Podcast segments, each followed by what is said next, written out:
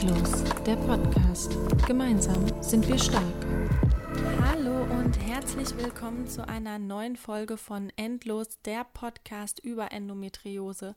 Von mir, für euch, aber vor allem mit euch. Und heute darf ich euch die allererste Geschichte vorstellen und ähm, ich wünsche euch jetzt ganz viel Spaß beim Hören.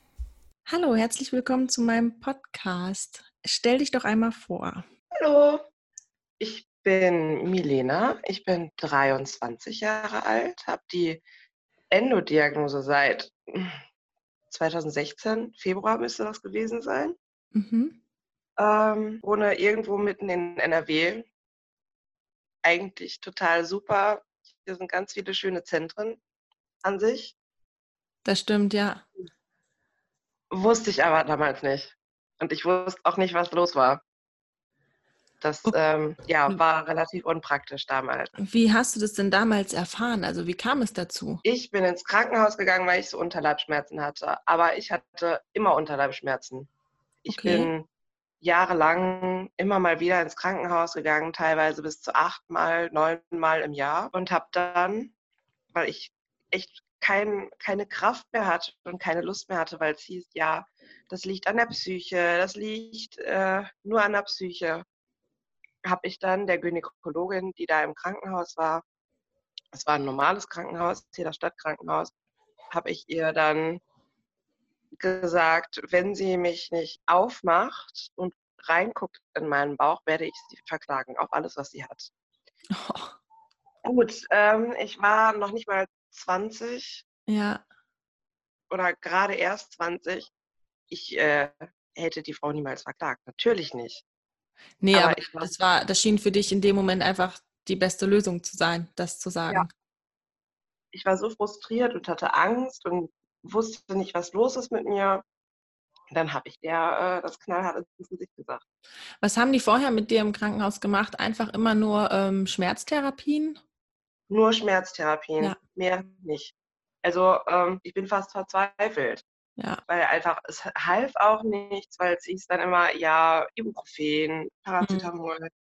Novalgin. Ja, die typischen. Genau, erstmal die Sachen. Und ähm, ja, dann hatte ich halt die Schnauze voll. Dann hat die mich operiert tatsächlich, zwei Tage später. Und äh, nach der OP, die dauerte nicht lange, die dauerte anderthalb Stunden oder so, mhm. kam dann besagte Ärztin zu mir ins Zimmer mit einem Blumenstrauß und Pralinen und entschuldigte sich. Ach, echt? Ja, das war die Oberärztin damals. Die Frau ist eigentlich total toll. Die kam dann in mein Zimmer und hat sich dafür entschuldigt, dass sie mir nicht geglaubt hat. Und dass sie gesagt hat, das kann, kann gar nicht sein mit den Schmerzen. Da war mein, mein Becken war schon komplett voller Endometriose ausgekleidet. Mhm. Wahnsinn. Und ja. die haben dann in der Operation ähm, alles saniert oder haben die dich weitergeschickt? Haben die nur reingeguckt und äh, gesagt, da gehen wir zum Beispiel, es gibt ja Krankenhäuser, da gehen wir nicht dran, das, das müssen Spezialisten machen. Nee, die haben, die haben das saniert, die haben das allerdings verödet halt nur. Ja. Nicht rausgeschnitten. Ähm, und haben dann gesagt, ja, ähm, das war es dann jetzt auch erstmal so. Erstmal, das trifft es gut. Ne? Jetzt müsste es äh, besser werden und ähm, damit war das Thema für mich auch erstmal komplett vorbei. Weil ich dachte mir, gut, du wurdest operiert, dann müsste es jetzt eigentlich besser werden. Und wie bist du mit der, mit der Diagnose? Also die kamen dann ja sicherlich äh, am darauffolgenden Tag bei der Visite damit an und haben halt gesagt, oder die Oberärztin kam dann ja mit, mit den Präsenten an und hat dann doch bestimmt gesagt, du hast Endometriose. Wusstest du zu dem Zeitpunkt, dass es die Erkrankung gibt und was es ist? Nein, überhaupt nicht. Als sie mir das gesagt hat, das lief so ein bisschen an mir vorbei. Also das war ein bisschen nebensächlich, weil äh, ich war einfach nur froh, dass ja. ich endlich was hatte was ich benennen konnte, wo ich sagen konnte, oh, guck mal, das war's. Das hat mir diese Schmerzen gemacht. Ich bin nicht bekloppt geworden. Aber es ist jetzt weg, so. Genau, aber es ist jetzt weg und es kommt nicht wieder. War so mein Gedanke. Und die Ärztin hat dich auch nicht darüber aufgeklärt, dass, ähm, diese ähm, Laparoskopie, die jetzt bei dir durchgeführt wurde, dass da jetzt, dass es keine definitive Heilung ist, sondern dass es halt für einen kurzen Augenblick sozusagen beschwerdenfrei für dich weitergeht. Nein, leider gar nicht.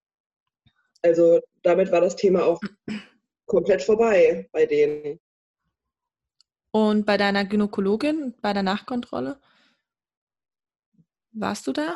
War auch nicht. Ich bin zwar zur Nachkontrolle gegangen, aber da das, wurde das dann auch nicht wirklich thematisiert. Ja, Endometriose, mh, hm, ja, ist halt blöd, aber jetzt wird es ja besser. Und die hat nicht versucht, ähm, daran zu arbeiten, sozusagen, ähm, dass Nein. es halt sich nicht so schnell wieder neu aufbaut und ansiedelt.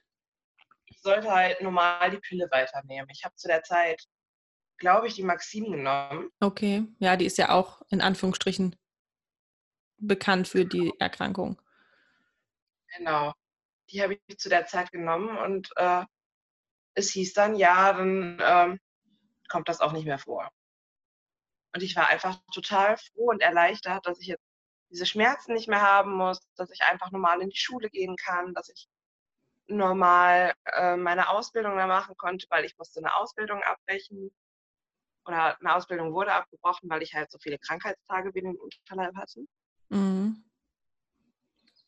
Und damit, wie gesagt, war das Thema für mich erstmal total erledigt, weil ich dachte, gut, ist weggeschnitten, ist nicht mehr da. Ja, und weil die Aufklärung ja auch einfach nicht da war. Genau, genau.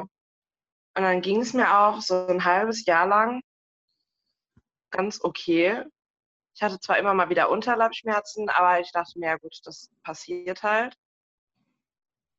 Und dann bin ich immer mal wieder auf der Arbeit zusammengebrochen.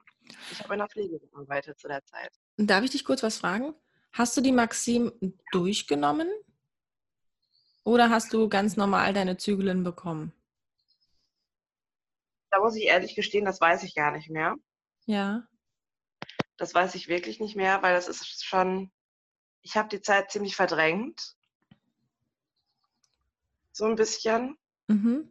Ich habe dann auch irgendwann die Maxim abgesetzt, weil ich gemerkt habe, ich gehe auf wie so ein Hefeteich. Ja. Und dass es mir nicht gut tut ja, und dann bin ich halt auf der Arbeit immer mal wieder zusammengebrochen, hatte zu der Zeit dann einen neuen, neuen Freund irgendwann. Und der sagte dann auch, du, das ist nicht normal. Ähm, ja, und dann habe ich wieder mit der Maxim angefangen und plötzlich habe ich die nicht mehr vertragen. Gar nicht. Okay. Wie hat sich das ausgewirkt?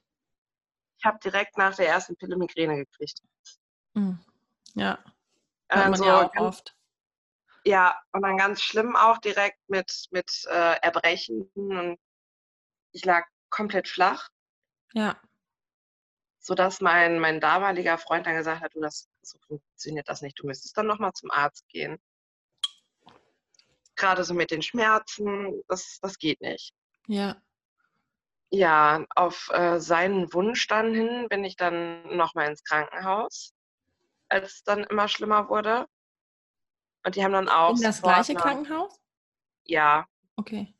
Damals wusste ich ja nicht, dass das mit der Endometriose so, so weitergeht. Ja. Und dann haben die mich auch operiert. Das weiß ich noch ganz genau, das war im Dezember. 6. Dezember.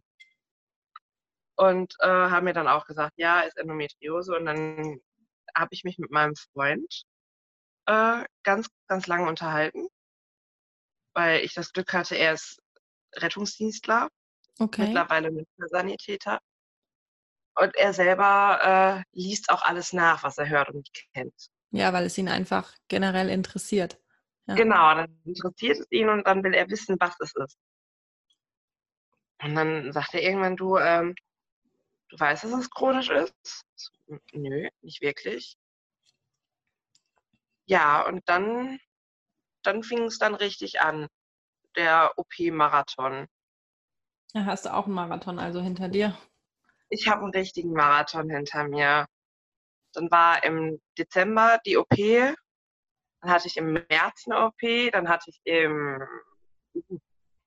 Juli gewesen sein. Nee, September hatte ich dann eine OP. Das war die erste OP im Endozentrum. Wie kamst du dann dahin? Also wie, wie kam es denn dazu, dass du ähm, dann zu einem Spezialisten gegangen bist, sozusagen? Ähm, ja, das ist ein bisschen kompliziert gewesen.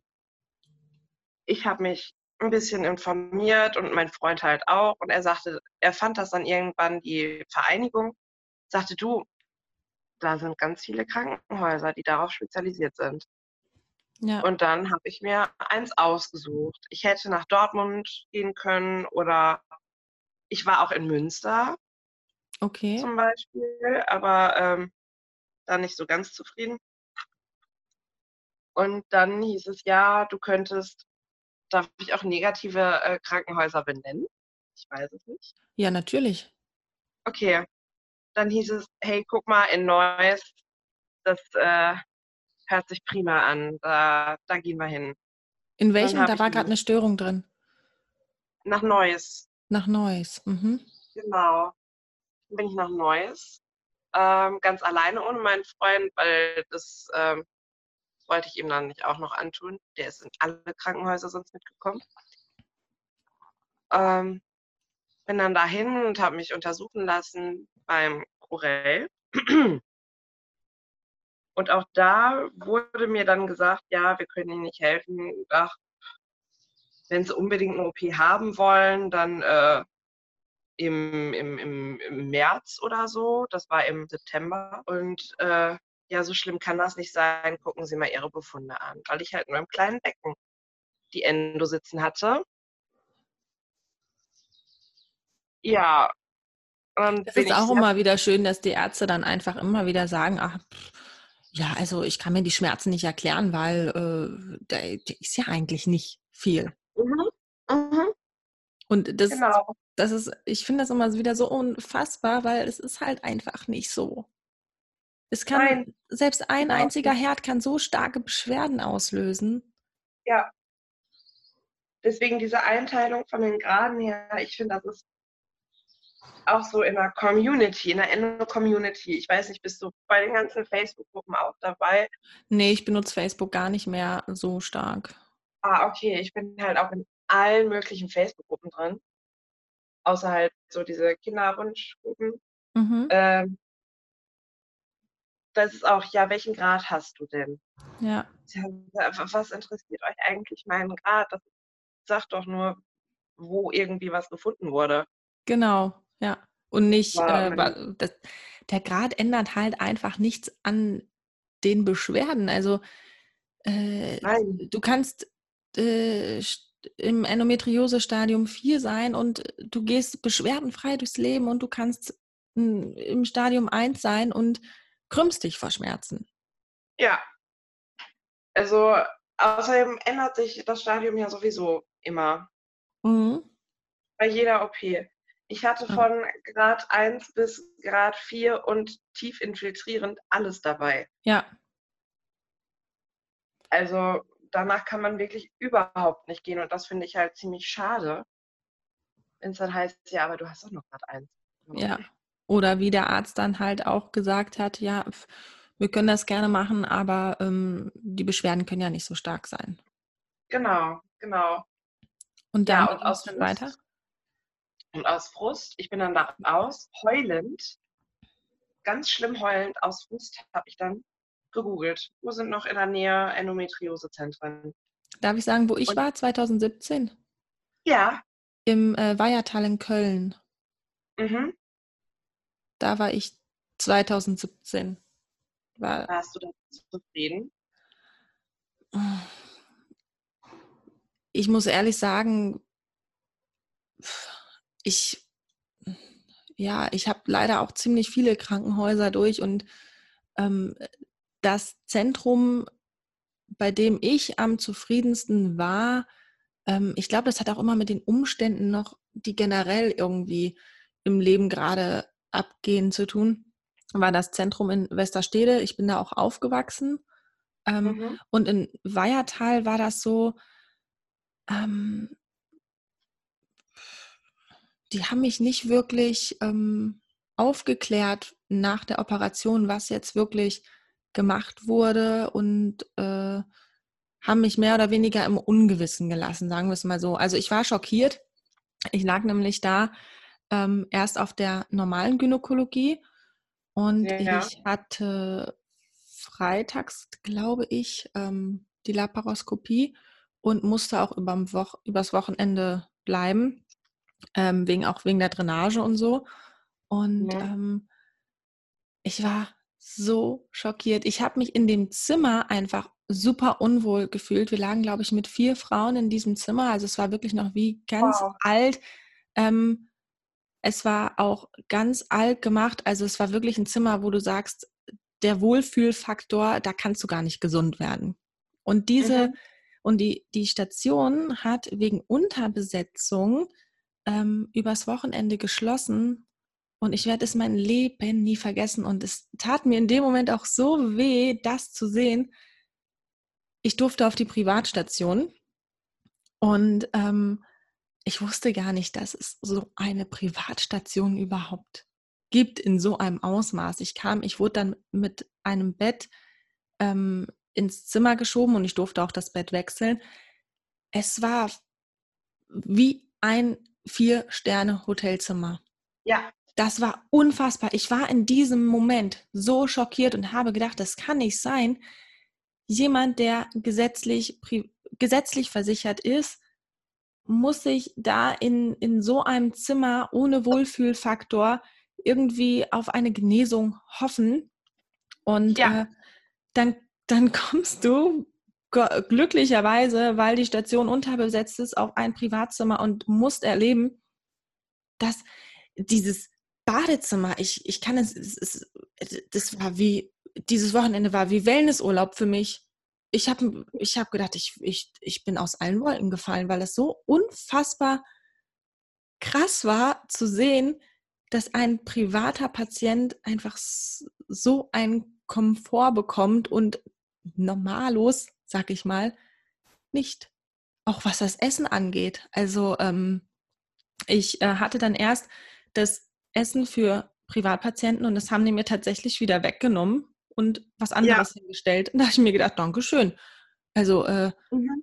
das, das war unfassbar und das fand, das hat, das ist irgendwie so hängen geblieben an dieser Klinik und das fand ich unfassbar schade, weil ich habe mich in dem unteren Zimmer halt gar nicht so wohl gefühlt, weil es halt so wirklich altbacken war und wir da wirklich mit, ich lag da mit vier älteren Frauen und das war echt nicht schön. Und dann komme ich auf dieses private Zimmer und äh, ich werde das, glaube ich, mein Lebtag nie vergessen. Und es ist so schade, weil ich finde, jeder Patient hat das für seine Genesung verdient. So. Ja, eigentlich schon. Ich meine, klar, das Gesundheitssystem ist nicht dafür ausgerichtet, äh, jetzt da die ganzen Gelder oder die Krankenhäuser haben halt nicht die ganzen Gelder, alle Zimmer so zu gestalten, aber trotzdem ist das einfach äh, ein enormer Unterschied. Schade, ich habe das gar nicht gefilmt. Ich war, ich habe in dem Moment, ich hätte es theoretisch, hätte ich es mal abfotografieren müssen, um so ein Vorher, so einen Vergleich zu haben. Ja, ich kenne das in ähm, Soest, also wo ich das allererste Mal lag. Da äh, gibt es eine Station, die nennt man Teppichstation. Teppichstation. Teppichstation. Es liegt nämlich überall Teppich, außer in den Patientenzimmern. Okay. Da liegt hochwertiges äh, Echtholzlaminat. Okay. Auch wirklich vier, fünf Sterne würde ich dafür sofort geben. Ist das aus hygienischen Gründen erlaubt, Teppich zu verlegen? Eigentlich nicht. Also ich würde jetzt spontan sagen, kann ich mir nicht vorstellen, aber das da ist ja so schwer zu einigen auch, ne? Also eben, aber da im Flur halt selten. Hört man das? ich habe es gerade gehört, ja. Ja. Nee, ähm, also ich denke mal, im Flur ist das in Ordnung. Im Flur passiert selten ein Unfall. Ja. Aber die Patientenzimmer waren schon der Wahnsinn. Also jeder hatte eine Kaffeemaschine im Zimmer. Die Essenskarte bestand aus Rinderfilet, Lachs, genau, Steak. Ja. Ähm, das war der Wahnsinn. Ich also es war einfach von der Qualität her ein enormer Unterschied, auch das Essen. Ja. Ja. Ich hatte damals einen sehr guten Freund im Krankenhaus kennengelernt. Und ähm, ja, wir haben uns dann irgendwann halt nur noch bei dem getroffen im Zimmer. Die Schwestern wussten Gott sei Dank auch immer Bescheid und ich durfte bei ihm mitessen. Das war ja. der Wahnsinn. Ja.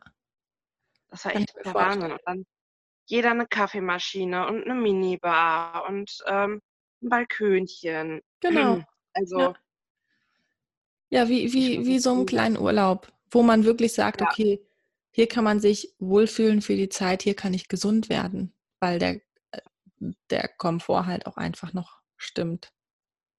Eben. Ja. Ich meine, die normalen Patientenzimmer in einem Krankenhaus sind mittlerweile auch schön. Ja. Muss ich sagen. Also auch das Badezimmer sieht immer super aus. Aber damals lag ich noch auf einem alten Zimmer. Und das war einfach wirklich so, du hattest da richtig dieses Krankenhaus-Feeling. Genau, ja. Und im Normalfall brauche ich das überhaupt nicht. Gar nicht. Kann ich nicht, nicht so ganz haben. Ähm, aber in Mönchengladbach, wo ich jetzt zum Beispiel immer bin. Ist es das, ist es das, wo du gegoogelt hast nach Neuss? Genau, genau. Okay, dann, dann bist du also nach Mönchengladbach gefahren. Genau, ich habe ganz spontan da angerufen und habe gesagt, ich brauche ganz dringend Hilfe, mir geht es richtig schlecht. Ähm, dann haben die mir für den nächsten Tag einen Termin gegeben. Okay. Und ich hatte das Glück, dass eine Freundin in Mönchengladbach wohnt, bei der ich eh übernachtet hatte. Mhm. Und dann sind wir zusammen dann nach Mönchengladbach äh, zum Bethesda gefahren. Und das war einfach, die waren so lieb, die haben mich auch sofort aufgenommen, weil gesagt haben, dass so geht das auch auf gar keinen Fall. Okay. Und ähm, dann haben die auch erst mit einer normalen Analgesie angefangen, mit der Schmerztherapie. Ja. Und dann irgendwann, als es ein paar Tage später nicht besser wurde, haben sie gesagt, okay, so geht es nicht. Dann müssen wir einfach mal eine neue Bauchspiegelung machen. Es ist halt alles in sehr kurzen Ab Abständen immer gewesen. Ja, und es ist halt auch immer sehr viel. Ja, und dann haben sie mich aufgemacht. Das war die Oberärztin. Die hat mich seitdem nur operiert. Okay. Ja, und dann war halt alles Mögliche voll. Es war was an der Blase, es war was am Rektum, es war was im kleinen Becken, im großen Becken, im Douglas. Halt überall. Und da war ich echt froh, dass man mir überhaupt helfen konnte. Und da lag ich sogar im Zweibettzimmer. Das fand ich total cool. Und mhm. da hast du dich auch sehr gut aufgehoben gefühlt, auf jeden Fall. Da was auch immer sehr wichtig ist. Genau, also von den Ärzten her auf jeden Fall perfekt. Ähm, da habe ich auf der Station war, war halt in Ordnung. Es waren ein Zweibettzimmer, die Schwestern waren okay. Ja, und dann im, ein paar Monate später, Januar müsste das dann gewesen sein, ging es mir dann wieder schlecht. Und dann. Du, du hast aber gar nicht dann mit deiner Gynäkologin ähm, daran gearbeitet zwischendurch, also ah, nach den Aufenthalten. Dann, ich bin nach, nach Mönchengladbach, bin ich dann zu meiner Gynäkologin, habe die auch zwischenzeitlich gewechselt. Mhm. Ähm, und habe der dann, ja, mit der dann alles auskamüsert, was man machen könnte. Die ist Feuer und Flamme, die habe ich bis heute noch. Okay. Ähm, die ist Feuer und Flamme mit der Endo, also ich weiß gar nicht, die sollte sich eigentlich am besten auch spezialisieren, finde ich. Mhm. Und sagte dann, ja, guck mal, es gibt sowas, das nennt sich Visanne. Visanne, ne? Mhm. Ja, und dann, das war der Moment, wo ich mit Visanne zusammengekommen bin. Die du auch dann jetzt aktuell noch immer zu dir nimmst? Ja, eigentlich schon. Äh, ich soll sie, soll sie seit Januar durchnehmen. Mhm. Ähm, momentan mache ich aber eine Pause, weil ich eigentlich bluten sollte. Mhm. Weil die Gebärmutterschleimhaut wohl sehr, sehr hoch aufgebaut war und ich da sowieso Probleme mit habe. Mhm. Aber naja, ich warte seit drei Wochen. Ja, willkommen im Club. Mhm. Ich warte seit drei Wochen, ganz gespannt. Das ja. ist der, eine der Nebenwirkungen von der Visanne. Mhm. Und ja. hast du deine Frauenärztin zwischendurch jetzt mal angerufen und äh, hat sie gesagt, du sollst jetzt einfach weiter warten? Ja, ja, ja. Sie hat okay. gesagt, ich soll einfach weiter warten. Ich habe nächste Woche am Dienstag sowieso einen Termin im Zentrum. Hast du und, aktuellen ähm, Lebenspartner? Nein, nicht. Also, nein. Aber äh, schwanger könntest du jetzt nicht sein? Nein, nein, nein, nein, nein, nein, nein. Okay. Schwanger könnte ich auf gar keinen Fall sein. Ähm, das würde das PCO auch mittlerweile gar nicht mehr zulassen wollen, glaube ich. Sag niemals nie. Also bei mir war es damals ja so, dass die, ähm, dass ich fünf Wochen vor der Gebärmutterentnahme schwanger geworden bin mit der Visanne. Echt Wahnsinn. Ja, deswegen habe ich jetzt gerade gesagt, äh, hast du einen Test gemacht, dass du definitiv nicht schwanger bist, weil das konnte sich auch oder kann sich bis heute kein Arzt erklären, wie das damals oder generell sein konnte, dass ich unter dem Präparat Visanne schwanger geworden bin. Und ja. halt auch, weil die Ärzte gesagt haben, es geht nicht, du kannst nicht schwanger werden. Oh, Wahnsinn. Also deswegen habe ich das jetzt gerade mal so eingeworfen. Mhm. Ja, also sag niemals nie. Wenn es kommt, kommt's. Ja, also, schwanger sein ist. Äh, mein, meine Visanne ist jetzt vier Jahre alt. also. Fantastisch. Also das ist halt immer auch super schwer. Deswegen ähm, fällt es mir auch so schwer, Ärzten überhaupt noch etwas zu glauben und äh, ja. denen zu vertrauen, weil es ist halt auch, jeder sagt auch einfach was anderes. Also du kannst in einem Krankenhaus sein und drei verschiedene Ärzte haben und die haben drei verschiedene Meinungen und drei verschiedene Ansichten und äh, ja, ich ja. kenne das. Und ähm, also du hast jetzt die Visande genommen und zwischenzeitlich, wie lange nimmst du die jetzt schon? Oh, jetzt äh, mittlerweile erst wieder seit Januar. Ich habe zwischendurch mal ein Jährchen Pause gemacht. Ja. Gesagt, ich habe die Schnauze voll von den Hormonen, habe die Schnauze voll von dem ganzen Zunehmen, von den Pickeln. Ja. Ja. Ich habe äh, ähm, auch zugenommen.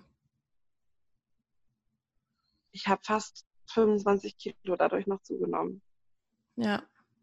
Das ist der Wahnsinn, ne? Also, äh, ja. Ja, also man kann einfach nichts Klamotten, dran machen. Eben, ich habe Klamotten in meinem Kleiderschrank von Größe 42 bis 50. Wow. Also, das ist der Wahnsinn. Und ich halte zwar momentan, aber das ist furchtbar. Ja, man fühlt sich dann halt zusätzlich noch super unwohl, ne? Also ähm, ja. ich äh, hatte jetzt auch, ähm, ich habe jetzt auch sehr viel zugenommen. Ich habe ja, ich bin dann ja auch 2017 eingestellt worden auf äh, eine neue Therapie und habe in der Zeit sehr viel zugenommen. Und äh, ich war mir immer sicher, das kommt, weil ich mit meinem Mann zusammengekommen bin und ne, die Beziehung und das sind Beziehungsspeckchen. Ja, klar. Bis sie mir jetzt gesagt haben, nein, das kam von dem Präparat, das ich so zugenommen habe. Und da habe ich gesagt, mm. super. Toll. Ja, dann wanderst du einfach von Kleidergröße 36 auf Kleidergröße, ja gut, 42. Ne? Also es fällt ja immer unterschiedlich aus. Aber es, man fühlt sich halt zusätzlich halt noch unwohl als Frau. Es ist ja nicht so, ja, dass man sich sowieso schon unwohl fühlt und äh, dann hat man auch noch mit Nebenwirkungen wie diese zu kämpfen sozusagen. Ja. Also das ist ganz furchtbar mit den Hormonen. Ja. Ja um aufs Krankenhaus zurückzukommen. Ja. Irgendwie. Ich wurde dann im Februar nochmal operiert in Mönchengladbach oder Januar und bin dann zu meinem Schockieren auf eine Entbindungsstation gekommen. Ach, krass. Ja. Und das war, war, für mich war die, ähm, die, die Gyn voll oder? Ich weiß es nicht, was da war. Ich glaube aber, Ja, und dann war ich auf dieser Entbindungsstation und habe mich erst relativ unwohl gefühlt, weil ich hörte halt immer dieses Babygeschreie und ja, das fand ich erst total blöd. Und irgendwann, weiß ich nicht, machte es bei mir Klick, machte es generell mal eben Klick. Ich habe mich komplett in diese Station verliebt. In die Schwestern, in die Ärzte. Ähm, das ist jetzt meine Stammstation. Sobald ich in dieses Krankenhaus betrete, weiß ich, ich gehe nur auf diese eine Station. Schön. Ja, also die Schwestern. Auch immer wieder aufgenommen auf, in dieser Station. Ja, so gut es geht. Also wenn nichts mehr frei ist da, die haben halt nur sechs Betten für Nicht-Schwangere. Mhm. Äh, wenn was frei ist, komme ich auf jeden Fall dahin. Auch mittlerweile duzen mich die Schwestern. Okay. Sobald ich eine bestimmte Schwester sehe, ist sowieso vorbei. Wir fangen an zu quietschen, wir freuen uns tierisch. Schön. Und dann kriege ich einmal einen in den Nacken, so von wegen, warum bist du jetzt hier? Ja. Was machst du wieder hier? Ja, aber das äh, ist schon, da steigt der Wohlfühlfaktor. Und das, obwohl es ein Dreibettzimmer ist, obwohl es laut ist, obwohl überall Kinder plärren, aber solange du dich wohlfühlst, ist es sehr gut. Und genau. jetzt immer noch regelmäßig ins Krankenhaus. Ja. Aufgrund deiner Beschwerden? Ja. Und dem Laparoskopieren jedes Mal? Nein, nicht jedes Mal. Ähm, nur wenn es halt wirklich, wenn ich irgendwann sage, ich kann einfach auch nicht mehr. Ja, ja. Also ich war dann äh, im Januar da, ich war im März da. Einfach dann auch für eine intravenöse Schmerztherapie. Für eine intravenöse Schmerztherapie und nochmal Laparoskopie, wo wirklich viel gefunden wurde. Okay. Konnten das, die alles sanieren dort auch, also auch an der Blase zum Beispiel? Ja. Schön. Ähm, und dann war ich das erste Mal in Rea, in einer, Ach, in einer AHB. Das war super. Ich war in Bad Schmiedeberg. Ich war sehr zufrieden damals. Danach ging es mir, also mir ging es aber immer schlechter, auch in Bad Schmiedeberg. Okay. Das ist dann der, der Chefarzt, der Dr. Cornelius. Ja, mit, über den haben wir gestern auch, die Sonja und ich, gesprochen.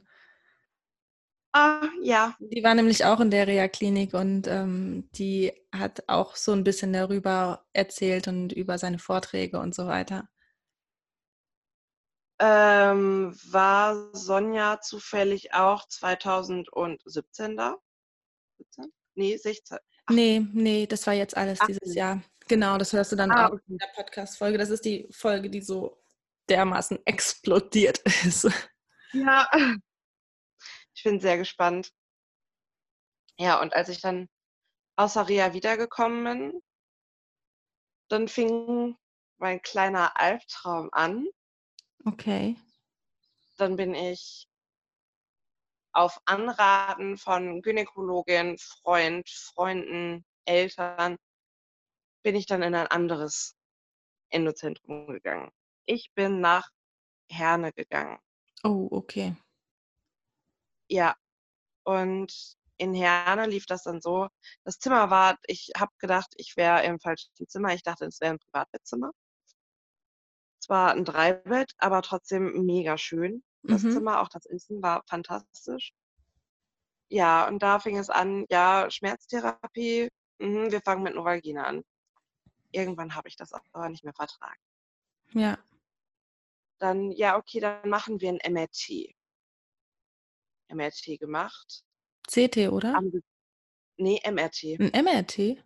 Bei mir wird mhm. ein CT gemacht immer. Nee, ein MRT gemacht. Und ich bin, ich muss dafür in Narkose gelegt werden, weil ich Platzangst habe. Okay. Also da hilft auch nicht die Leck mich am Arsch-Tablette, sondern. Die hilft sowieso nicht. Ich muss dann wirklich in Narkose gelegt werden. Als ich aufwachte, hatte ich so, so rote Striemen also wirklich eingeblutete rote Striemen am Hals. Ich weiß nicht, was passiert ist. Okay. Man konnte mir das auch so nicht sagen. dann hieß es ja, ähm, da ist was am Rektum und an der Blase ein bisschen, müssen wir nicht operieren. Ist okay, cool. Meine Blase funktionierte aber plötzlich nicht mehr. Die hat die Funktion komplett eingestellt. Das heißt, in, inwiefern? Ich mh, hm, konnte nicht mehr pinkeln. Gar nicht mehr. Ach, krass. Gar nicht. Dann wurde ich äh, ein paar Mal einmal katheterisiert. Irgendwie nach acht Malen oder so haben sie mir dann. Ist ja auch super unangenehm dann, ne? Ja. Dann haben sie eine, eine Blasenspiegelung gemacht. Die war aber auch ohne Erfolg. Also da war gar nichts zu sehen. Mhm. Ähm, danach funktionierte die Blase immer noch nicht. Dann haben sie ein DK gelegt. Und einen Tag später haben sie mir dann erst gesagt, dass der DK jetzt erstmal eine Woche liegen sollte, damit sich meine Blase erholt. Mhm. Und dann haben sie gesagt, ja, dann kommen sie einfach nächste Woche wieder und dann ziehen wir das. Und dann bist du nach Hause. So, und ich dachte mir so, Moment, wie, ich soll damit nach Hause? Ich kann, also für mich in mein, meinem Kopf war das ganz, ganz, ganz, ganz schwer, dass ich mit einem Beutel ja. nach Hause muss. Es tut mir leid für alle, die sowas haben, natürlich. Ja. Es ist ganz schrecklich. Es ist so schön, dass du das Gleiche sagst wie die Sonja gestern, weil die hat sich auch super unwohl damit gefühlt. Ja. Also, ähm, ich habe so ein Ding ja jetzt nun öfter auch schon gehabt, aber nach Hause damit, das war für mich ein ganz schlimmer Albtraum. Ich habe Nerven zusammenbekommen, ganz schlimm, weil ich mich einfach, ich habe mich einfach total verlassen gefühlt. Ja. Und ähm, lag dann wirklich hier im Bett und habe nur geheult. Mein damaliger Freund war bei mir, hat sich ganz toll um mich gekümmert. Also ich weiß nicht, wie er die drei Jahre geschafft hat, aber er hat sich einfach immer toll um mich gekümmert was das angeht. Ähm, und ich lag hier dann mit diesem, mit diesem DK. Und meine Mama hat mir zur Beruhigung sämtliche Sachen gegeben, mhm. unter anderem von, aber auch verschriebenen Tavor. Ohne das okay. hätte ich, glaube ich, hier, ich wäre an die Decke gesprungen. Krass. Ähm, und dann haben wir überlegt, was könnten wir machen ich wollte nicht mit diesem DK leben, überhaupt nicht. Ich wollte damit keine Woche irgendwie rausgehen. Ich hätte mich sonst nur im Zimmer versteckt. Ja. Und mir ging es ja immer noch schlecht. Also du hattest immer noch starke Beschwerden zu dein, genau. deinem psychischen Leiden jetzt gerade. Genau. Dann ähm, haben wir nochmal in den Entlassbrief geguckt. Da stand dann drin, eine OP wird dringend empfohlen. Mhm. So entgegengesetzt der Aussagen, die der Chefarzt vor mir getroffen hat. Weil er ja gesagt hat, ähm, müsste nichts gemacht werden. Genau, genau. Es müsste nichts gemacht werden. Das wäre alles super. Ja, und dann haben wir überlegt, was könnten wir machen. Und da mir meine Psyche aber auch so wichtig war, weil die wollte sich verabschieden, komplett. Mhm. Haben wir gesagt, ich gehe in ein anthroposophisches Krankenhaus nach Herdecke. Herdecke, genau. wo, wo ist das denn? In der Nähe von Herne. Okay. Also, nein, in der Nähe von Hagen müsste das sein. Alles, äh? Hagen. Hagen, okay. Alles irgendwie Ruhrpott-Romantik. Mhm. Ja, das ist ja schön da. Also ich habe jetzt mhm. auch äh, drei Jahre im Ruhrpott gelebt. In Duisburg. naja, Duisburg ist nicht ganz so schön, aber äh, nee, es ist halt schön, dass ja. man so. Aber es ist schön, dass man so überall so schnell ist. Also, das hat mir sehr gefallen am Ruhrpott. Ja. Ja, und dann? Ja. Ähm, ja, dann bin ich zu denen dann hin, zum Anthroposophischen. Die haben das auch relativ, also Herne ist ja ein Endozentrum und das Anthroposophische in Herdecke sollte angeblich auch eins sein. Okay. Das war so meine, meine Bedingung. Es muss ein, ein Endozentrum sein. Ja. Und dann denen das erklärt und gemacht und gezeigt. Und die kamen dann mit homöopathischen Mitteln an. Mhm.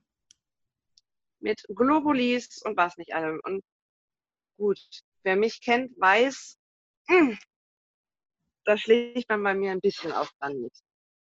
Okay, also du bist gar nicht der Mensch für Alternativmedizin. Doch schon, aber ich bin kein Globuli-Mensch. Okay. Ich, äh, mein Glaube an Globuli ist irgendwo verloren gegangen beim Weihnachtsmann. Also bei aller Liebe. Das. Mh. Hm. Ja, gut. Ähm, du hast sie auf jeden ja. Fall genommen. Genau, ich habe sie aber genommen. Und es brachte aber leider nichts. Okay. Ich habe wirklich, wirklich stark daran gehofft und geglaubt, dass da jetzt irgendwas passiert. Ich dachte mir in einem Krankenhaus, da muss das, muss das helfen. Und dann haben die aber auch irgendwann meinen mein DK gezogen und die drückt und das funktionierte dann auch so nach acht Stunden oder so. Klappte. Sehr schön. Da mir aber alles so auf die Psyche geschlagen hat und auf den Magen, habe ich kein Essen mehr in mir behalten, kein Trinken mehr. Mhm. Ähm, demnach bin ich weniger auf Toilette gegangen. Dann habe ich mit dem Arzt, mit dem Assistenzarzt damals noch gesprochen, habe gesagt, könnt ihr mir nicht einen Zugang legen? Ich äh, kann nicht mehr. Ich bin seit fünf Tagen am Brechen. Ich habe seit fünf Tagen keine Flüssigkeit mehr in mir behalten. So langsam, Freunde will knapp. Ja. Nein, sowas schafft der Körper von alleine. Haben die gesagt? Ja. Ja, aber wenn es dir doch sichtlich schlecht geht und dein Körper ja die Flüssigkeit benötigt. Also meine, meine Haut war wirklich schon relativ grau. Das war echt nicht schön. Okay. Ähm, nein, das schafft der Körper von alleine. Und was hast dann, du dann gemacht? Ja, geheult. Im Bett gesessen und geheult. Ja. Und Unmengen an Zigaretten verraucht. Okay, bist du immer noch Raucherin? Ja, leider. Ja, ist halt wie es ist, ne? Ja, ich habe versucht aufzuhören, aber mit der Endo funktioniert das dann nicht. Also eins von beiden sollte doch bitte von selber aufhören. Da ich glaub, nicht glaube, dass das Rauchen von selber aufhört, hoffe ich, dass es die Endo irgendwann tut. Das glaube ich auch eher weniger. Mhm. Ähm, ja, dann irgendwann, als ich dann gesagt habe, ich kann aber nicht mehr, kam meine Großmutter. Meine Großmutter hat mir dann eine Decke mitgebracht, also eine Flauschedecke. Mhm. In Pink, weil ich gesagt habe, mir ist immer so kalt. Durch das Nicht-Essen, Nicht-Trinken, mir war dauerhaft kalt und es war Hochsommer. Ähm, und einen Tag später fing ich an, dass ich essen konnte. Also da hat meine Psyche dann gesagt, okay, jetzt geht auch nicht mehr, dann müssen wir jetzt irgendwas anderes tun. Mhm. Ja, und als es mir dann, naja, zumindest habe ich gesagt, es geht mir besser, weil ich, ich wollte nicht mehr da bleiben und es ging gar nichts mehr. Und dann haben die, die Ärzte auch gesagt, ja, dann wollen wir sie gerne entlassen. Wie lange warst du da? Fünf, sechs, eine Woche. Ja, okay. Genau. Und dann kamen die Ärzte und haben gesagt, ja, also eigentlich würden wir sie sehr gerne verlegen. So wie verlegen? Wohin soll ich denn? Ja, wir haben eine ganz, ganz tolle psychiatrische Station. Ach. Ich bin für sowas offen. Muss Ja. man, also ich bin für sowas super offen. Habe ich gesagt, hm, nein, möchte ich nicht, weil bei denen war das so, drei Wochen lang hast du keinen Ausgang, kein Handy, keinen Kontakt zur Außenwelt. Du sollst dich drei Wochen nur auf dich konzentrieren. Ja, Selbstfindungsphase. Genau. Da habe ich gesagt, nein, das kann ich nicht, das möchte ich nicht, äh, weil ich meine Familie brauche. Mhm. Ich habe zu der Zeit schon angefangen, ganz schlimm an meinem Freund zu, zu klammern. Okay. Weil ich einfach Angst hatte, dass er mich verlassen könnte. Verständlich. Ähm, mhm. Ja, und dann habe ich gesagt, ich möchte, dass ich muss nach Hause. Das geht gar nicht. Ja, und dann haben die mich entlassen. Gegen meinen Willen. Äh, nee, gegen, gegen ärztlichen Rat entlassen. So. Also hast du dich quasi selbst entlassen. Genau, somit habe ich mich dann quasi selbst entlassen, weil sie wollten mich ja nur verlegen, nicht entlassen. Ja. Und dann habe ich das noch gut zwei Monate, einen Monat, anderthalb vielleicht ausgehalten mit den Schmerzen, weil ich einfach, ich musste zur Ruhe kommen. Ich konnte nicht mehr. Und ich wollte halt endlich eine Lösung finden, dass es mir mal dauerhaft besser geht. Ja. Und dann bin ich nochmal nach Mönchengladbach. Die mich dann auch aufgemacht und getan und ach, es ist ja so viel drin. Und ähm, von der Oberärztin habe ich dann Akupunktur bekommen. Das ist nicht nur super für die Nerven, sondern auch für die Schmerzen sollte es ganz gut sein. Mhm. Da war ich sehr, sehr dankbar drum. Akupunktur bin ich ein großer Fan von. Ja. Ähm, ja, und da wurde ich dann so nach zwei Wochen, wurde ich da entlassen. Dann ging es mir auch wieder okay. Und dann war ich wow, dann war ich im Urlaub und ähm, habe das auch super genießen können. Und irgendwann, November, ging es dann plötzlich wieder bergab. Kam das immer so plötzlich oder hast du das ähm, schleichend schon gemerkt, dass es wieder losgeht? Mal so, mal so. Okay. Mal so, mal so. Also da, letztes Jahr ging das echt super plötzlich. Und in meinen, also das war für mich wie die, als ob die Welt zusammenbricht. Ja. So, ich wurde doch gerade erst im, im September operiert. Warum geht es mir jetzt Mitte November wieder so schlecht? Ja. Und dann habe ich, und das tut mir im Endeffekt unfassbar leid, weil ich weiß, es war einfach auch dumm, dann habe ich an meinem lieben, lieben Arzt gezweifelt in Mönchengladbach. Und zwar ganz doll. Das war so eine, man kann es Beziehungskrise nennen. Ich habe an, an ihm ganz doll gezweifelt und habe gedacht, dass, dann hat er irgendwas nicht richtig gemacht. Dann habe ich wieder angefangen zu gucken, welches Endozentrum, wo könnte ich hin. Und es wurde, ich glaube sogar im Ärzteblatt stand da irgendwas. Das lese ich immer mal wieder ähm, dass Aachen so toll wäre. Mhm. Die Uniklinik. Dann habe ich mir da einen Termin geholt für, für, für, für Dezember und bin dann da rein. Und ja. Und da hieß es auch, ja, aber Endometriose wir können da nicht so viel machen. Ich ja, ich weiß, aber mir geht so schlecht. Ich bin nur am Heulen, ich bin vor Schmerzen am Kotzen. Ich, ich werde regelmäßig ohnmächtig. Mein armer Freund musste mich von der Toilette heben. Mhm. Also das war keine Beziehung mehr, das war wirklich ein sehr guter Freund dann irgendwann plötzlich, der mir so viel geholfen hat. Ja. Ähm, ja, und dann haben die in Aachen echt alles versucht. Die haben äh, eine Blasenspiegelung und eine Spülung gemacht, wo ich dann vier Tage lang dauerhaft gespült wurde und mit so einem Eimerchen rumrennen durfte. Okay. Ähm, haben auch ein MRT gemacht, um zu gucken. Und irgendwann, so nach zwei Wochen, war es dann okay. Ich kann nicht mehr, die können nicht mehr habe ich mit der Oberärztin gesprochen. Ich kann nicht mehr. Sie gucken da jetzt nochmal rein. Es ist mir scheißegal, wie das mit den Verwachsungen ist.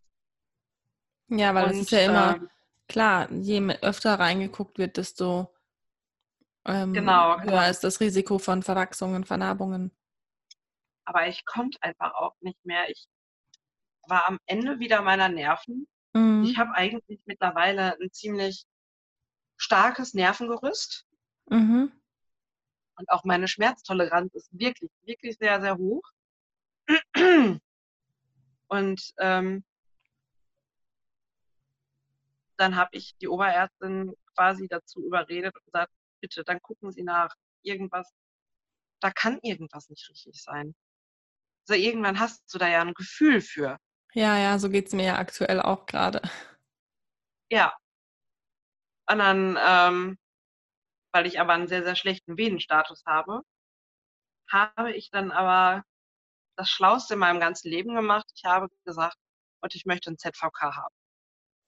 Magst du das kurz erläutern für jemanden, der nicht weiß? Ach so, einen zentralen Venenzugang, der liegt am Hals oder lag mhm. bei mir am Hals. Der geht in eine der Hauptarterien. Direkt ans Herz. Mhm. Ähm, ist eine ziemlich gute Sache für Leute, die keine Venen haben oder schlechte Venen haben. Ja, und ähm, das fand die Oberärztin schon überhaupt gar nicht toll.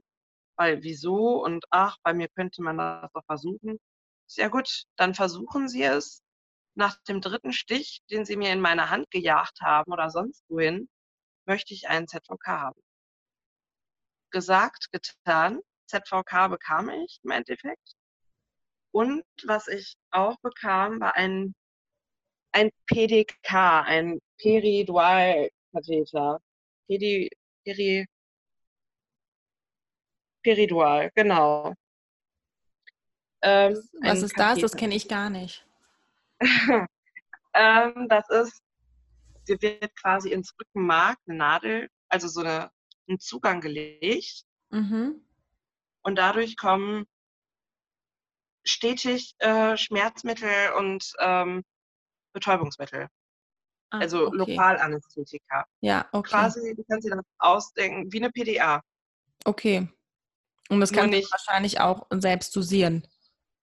Genau, und ja. nur nicht so stark. Also ich konnte damit auch so ein bisschen laufen. Meine, bis zu den Knien waren meine Beine taub, aber das war in Ordnung. Okay. Das war eine ganz, ganz tolle Sache. Ähm, bei der OP direkt danach hieß es dann, nee, wir haben nichts gefunden. Das war sehr schlimm. Ja, kann ich mich, nachvollziehen. Weil ich hatte überall trotzdem eine Drainage. Ich habe äh, einen Katheter gehabt, wo ich mir dachte, okay, komisch. Am und vor allem hattest du halt einfach so starke Beschwerden und dann kommt die Aussage, wir haben nichts gefunden. Genau. Dann hieß es am nächsten Tag, ja, wir haben da und da und da und da was gefunden. Also da war das ganz wirsch.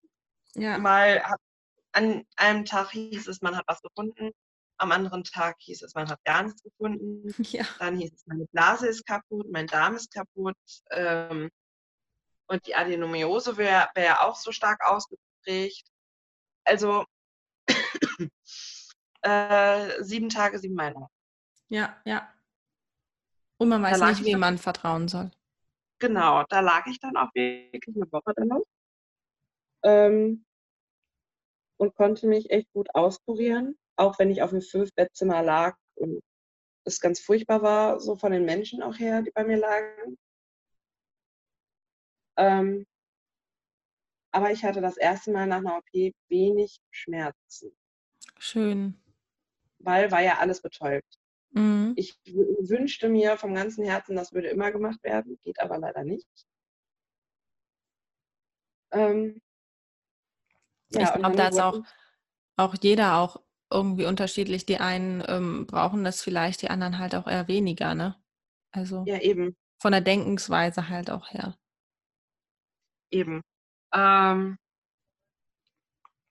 ja, und dann. Huch. Ah, okay. Ich dachte, ich hätte dich weggedrückt. Ah, nee, ich bin noch da. Die Technik. Ähm, ja, dann wurde ich nach einer Woche entlassen. Kurz vor Weihnachten. Lag dann Weihnachten auch richtig schön flach. Und es ging mir immer schlechter. Ich habe plötzlich hohes Fieber bekommen. Die Schmerzen wurden immer stärker und stärker.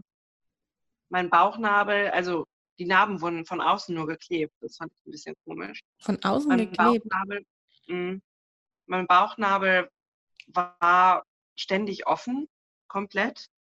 Also beim Reinigen mit einer Tamponade konnte ich meinen kleinen Finger wirklich komplett reinstecken. Ja, Entschuldigung. Alles gut, ich kann das ab. Ja, ich äh, vergesse das immer, dass es Menschen gibt, die das nicht können. Ähm, ja, und ich weiß nicht, es, es ging mir immer schlechter. Mit Fieber, Schüttelfrost. Bin dann zu meinem Hausarzt, sagte, ich habe eine Grippe. Er so, nee, du hast keine Grippe. Du hast Fieber, ja, und dadurch hast du Schüttelfrost, aber eine Grippe ist das nicht. Geh mal zu Gyn. Ich dann wieder zu meiner Gyn gedackelt. Die duzt mich auch schon fast. Ja, ich bin mit meiner auch per Du. Ja, es ist der Wahnsinn. Ähm, und dann sagte ja, ähm, dein Bauch ist auch ganz, ganz heiß. Hm, hat sich entzündet. Mal, wenn du ins Zentrum wieder gehst. Ist okay. Und dann gehe ich aber wieder nach Mönchengladbach. Es hat ja alles keinen Sinn mehr. Hat sie dir eine Einweisung um, geschrieben? Ja, ja, macht sie immer. Also sie hat auch stetig Einweisungen für mich parat liegen. Ach krass also ich lese immer ganz, dass ganz viele Probleme haben mit ihren Gynäkologinnen, dass die ihnen keine Einweisungen schreiben möchten. Meine Gynäkologin äh, tut alles. Alles, was ich möchte. Aber es Wenn ist halt auch, eigentlich möchte man ja auch davon wegkommen, ständig laparoskopiert zu werden. Genau. Ja, und dann war ich im Januar dann zwei Wochen, glaube ich, in Mönchengladbach das Erste, was, mein liebe, was der liebe Chefarzt Dr. Salihin dann zu mir sagte, oh Frau Topp, also nochmal müssen Sie mich nicht betrügen, zumindest nicht mit denen. Wenn Sie mich schon betrügen, dann sagen Sie mir vorher Bescheid. Ich, ich mag ihn ja wegen seiner Art sehr, sehr gerne. Ja, ja, schön. Nicht so hochgeschlossen, sondern schon sagt vieles auch locker aus der Hose raus. Ja. Ne? Ähm, und als er dann diesen Satz gesagt hat, so von wegen, müssen mich nicht betrügen, nicht mit denen, ja, dann war so wieder dieses, okay, ich bin, bin angekommen, ich bin da, wo ich hingehöre. Ne? Bin dann auf die normale Gyn gekommen und da habe ich dann meine zwei Wochen Schmerztherapie auch bekommen. Haben die äh, im, im Blut Entzündungen festgestellt? Ja, findet man aber bei mir immer. Der CRP ist immer erhöht und die Leukos sind auch immer erhöht. Okay. Ähm, das heißt, sie haben nur ja. mit äh, Schmerzmitteln dich behandelt, ohne Antibiotika. Genau, keine Antibiotika. Weil ich auch gesagt habe, das ist mh, hm, nicht schon wieder. Sie fragten und da habe ich es aber abgelehnt. Ähm, ja, und dann ging es mir aber nach zwei Wochen besser. Es ging mir besser. Ob meine Psyche da einfach auch mich ganz wahnsinnig ärgern wollte, ich weiß es nicht. Kann ja immer sein. Ja, ja. Aber mir ging es besser. Und dann bin ich nach Hause und ja, das war auch schwierig, weil ich bin nach Hause gekommen und dann haben mein Partner und ich uns getrennt. Oh nein, Zwei Tage er, später. Sich, er sich von dir ja, ja. Aufgrund deiner Krankheitsgeschichte oder? Ähm, jein, auch. Es kam vieles dazu. Ja. Es ist aber gar nicht mal so tragisch. Okay. Es ist jetzt neun Monate her und wir sind sehr gut befreundet. Also okay. das klappt wirklich gut, ähm, weil ich immer gesagt habe, ich will nicht verlassen werden und dann höre ich nichts mehr von dir. Ja ich habe drei, zweieinhalb Jahre mit dir verbracht, ich brauche dich trotzdem um mich. Ja, du hast ja dann auch viel mit ihm erlebt in der Zeit. Genau, genau. Aber wir haben dann zwei Monate nicht miteinander gesprochen, gar nicht, weil ich war sauer, er war sauer, wir waren aufeinander sauer und auf die Welt sauer. Ähm, Und dann ging es mir von einem auf den anderen Tag schlagartig ganz schlecht. Im März. So schlecht. Zu der Zeit habe ich ja die Visan genommen. Mhm. Ich lag nur im Bett einen ganzen Tag lang, mich nicht mehr bewegt. Und irgendwann abends wurde es dann noch schlimmer. Ich habe vorher mit meinem Ex-Freund kurz geschrieben, weil ich irgendwas wissen wollte und er sagte nur, ja, ich bin arbeiten. Ich so, mh, hm, okay. Ähm, und dann ging es mir plötzlich ganz, ganz schlecht. Ich habe geblutet, als würdest du eine Wasserflasche auskippen. Ja. Also, Auch das kenne ich. Ich konnte, es hat keine Binde geholfen, kein gar nichts. Ich war auf Toilette, habe eine Binde gewechselt und ich konnte nach dem Aufstehen direkt wieder los. Ich habe ja. wirklich viel, viel Blut verloren. Ähm, und lag, konnte mich auch nur noch ziehend über den Boden bewegen, nicht mal mehr krabbelnd. Und habe dann von hier oben, von meinem Zimmer quasi aus, meine Mama angerufen, die im selben Haus ist. Und habe gesagt, Mama, du musst ganz schnell zu mir kommen. Ähm, wir müssen einen Krankenwagen rufen.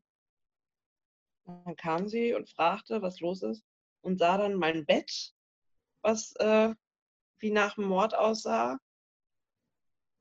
Und mich, weil ich war dann auch nur noch ein Häufchen Elend. Und dann hat sie tatsächlich einen Krankenwagen gerufen. Ja. Die haben dich wahrscheinlich ins äh, nahegelegte Krankenhaus gefahren. Genau. Wie es der Zufall wollte, wer sitzt in diesem Krankenwagen?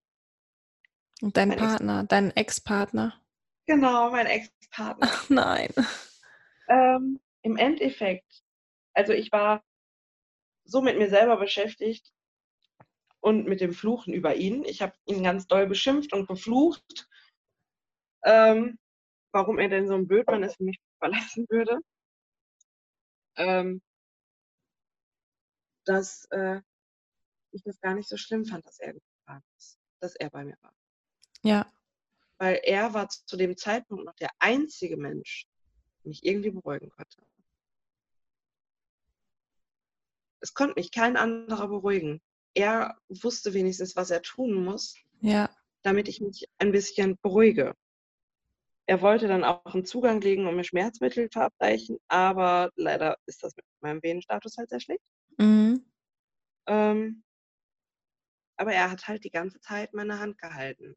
Und war da genau, war da, hat meine Hand gehalten und ähm, sagte dann auch, du, ich bin für dich da, du brauchst keine Angst haben. Ich gesagt, du, ich habe panische Angst. Ich hatte, wow, ich hatte Angst, dass ich sterbe.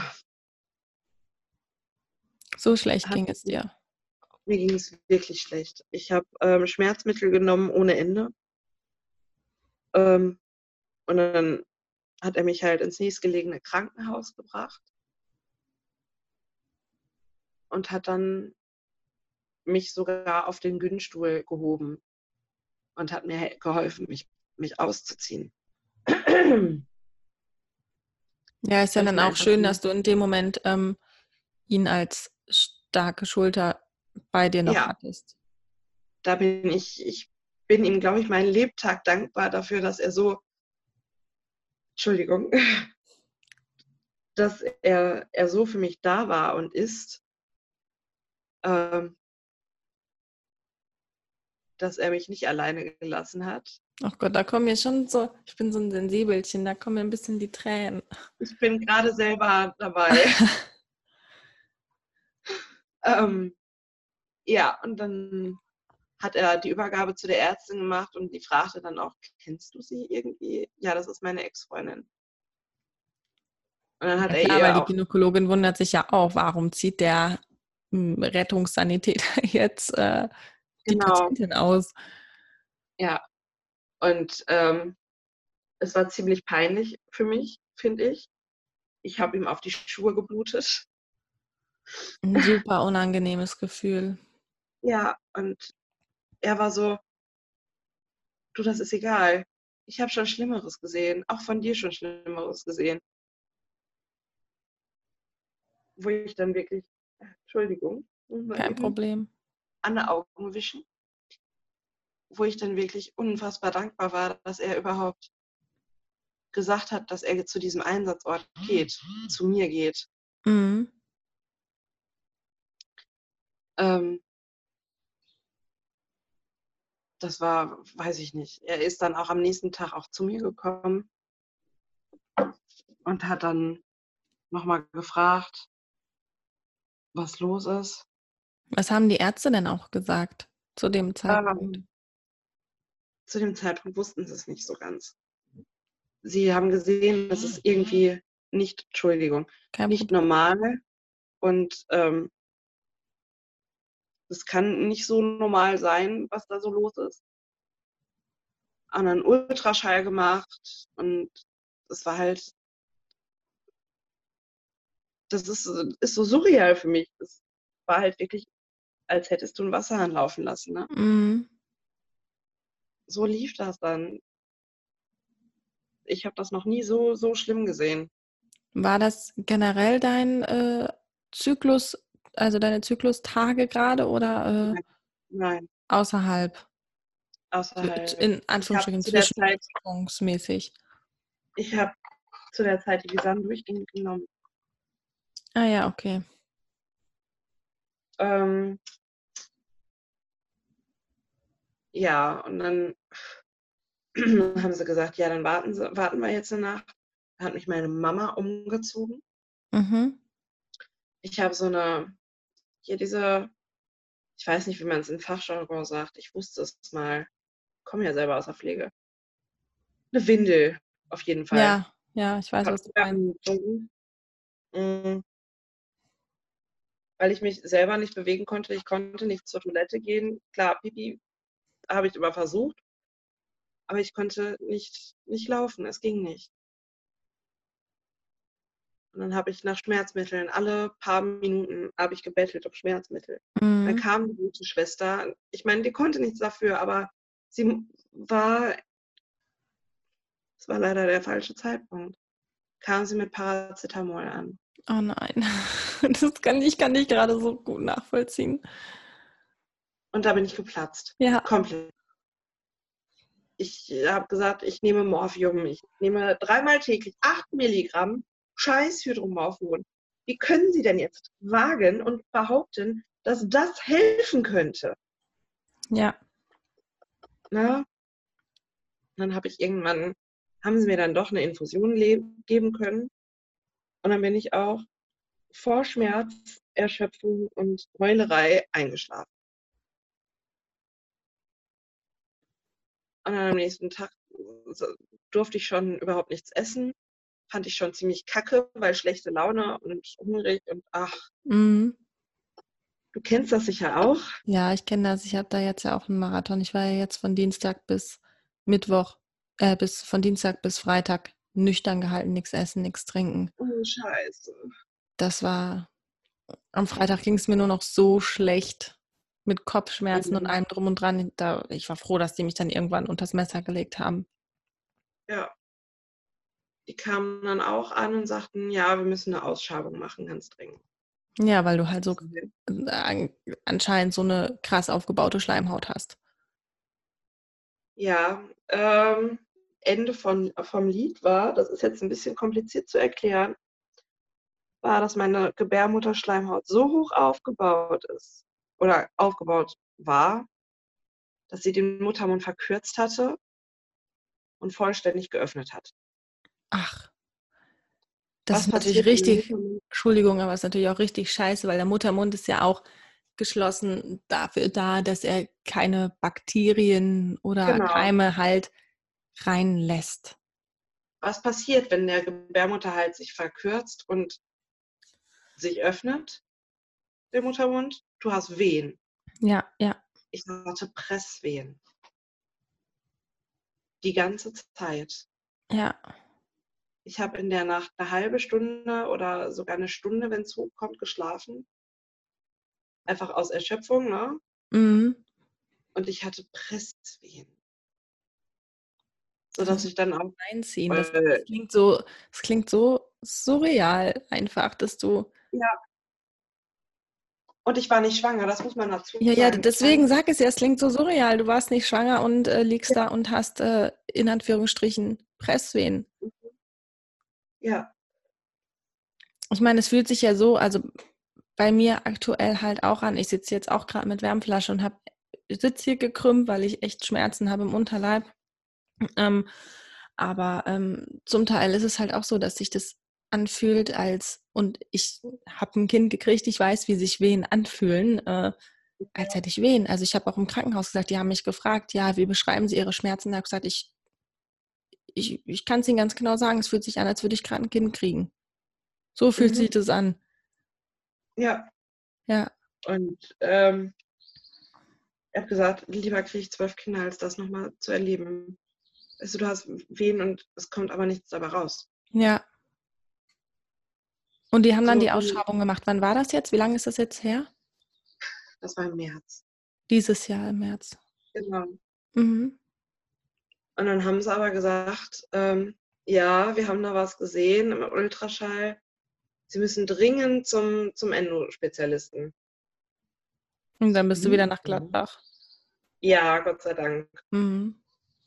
Dann bin ich also da wieder hin. Haben die dich entlassen oder haben die dich verlegt? Nein, die haben mich entlassen. Mhm. Und dann bist du direkt dahin mit einer Einweisung von deiner Frauenärztin. Genau, dann bin ich, genau.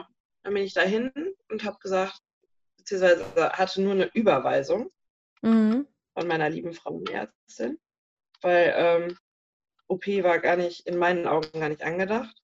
Ja. Hab denen das erzählt, hab denen den Bericht gegeben, alles drum und dran und dann hieß es, ja, kommen Sie in zehn Tagen wieder und dann müssen wir aufmachen. Was ist, was ist denn los? Ja, die haben, glaube ich, die haben wohl einen gutartigen Tumor im, also so ein Myom gesehen. Das müsste raus. In der Gebärmutter? Nee, im Ultraschall. Also, ich weiß nicht genau wo. Ich meine zwischen den Eierstöcken. Okay. Ähm, ja, das müsste raus. Mhm, okay. Also alles irgendwie äh, koordiniert, damit ich ins Krankenhaus kann, weil sind halt auch ein paar Kilometer zu fahren. Mhm.